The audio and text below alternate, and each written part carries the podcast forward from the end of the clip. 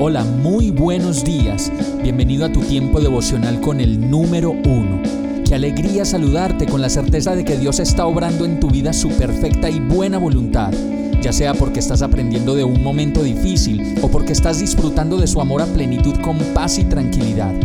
Llegó la hora de tomar tu Biblia, pues de seguro Dios te va a hablar, te va a reconfortar y lo mejor de todo, te va a dar las respuestas que estabas buscando. ¿Qué esperas? Vamos, súbete de una vez en este pequeño pero eterno vuelo devocional con destino al cielo. Y el mensaje de hoy se llama Sin estrato. Santiago 3:13 dice, Si ustedes son sabios y entienden los caminos de Dios, demuéstrenlo viviendo una vida honesta y haciendo buenas acciones con la humildad que proviene de la sabiduría. A través de la palabra, desde el Génesis hasta el Apocalipsis, nos podemos dar cuenta de que todas las personas, indistintamente de su posición social, reyes, guerreros, súbditos y demás, pasan por las mismas aflicciones y por las mismas situaciones de la vida que todos vivimos y experimentamos y que nos hace humanos.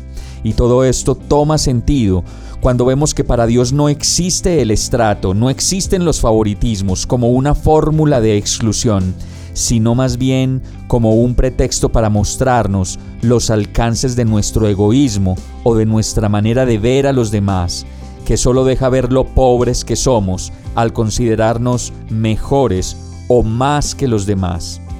Qué hermoso es el Evangelio si entendemos que nuestro valor proviene del gran amor de Dios por nosotros y no del gran valor que nosotros le podamos añadir a la vida. Pues al fin y al cabo, como lo dice esta palabra en los versos siguientes, si tenemos envidias amargas y ambiciones egoístas en el corazón, no debemos encubrir la verdad con jactancias y mentiras pues la envidia y el egoísmo no forman parte de la sabiduría que proviene de Dios. Dichas cosas son terrenales, puramente humanas y demoníacas. Y continúa el verso 16 diciendo, pues donde hay envidias y ambiciones egoístas, también habrá desorden y toda clase de maldad. Sin embargo, la sabiduría que proviene del cielo es ante todo pura y también ama la paz, siempre es amable y dispuesta a ceder ante los demás. Está llena de compasión y del fruto de buenas acciones. No muestra favoritismo y siempre es sincera. Y los que procuran la paz sembrarán semillas de paz y recogerán una cosecha de justicia. Santiago 3, 14, 18. Vamos a orar.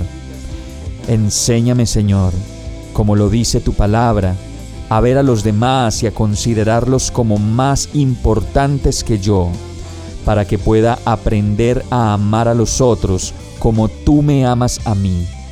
Quita de mi vida todo juicio, toda mentira y todo engaño que me haga sentir menos que los demás o mejor que los demás, para que pueda vivir conforme a tu palabra y entender el misterio del amor aquí, en la vida real y en la práctica.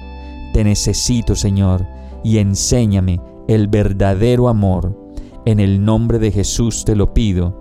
Amén. Hemos llegado al final de este tiempo con el número uno.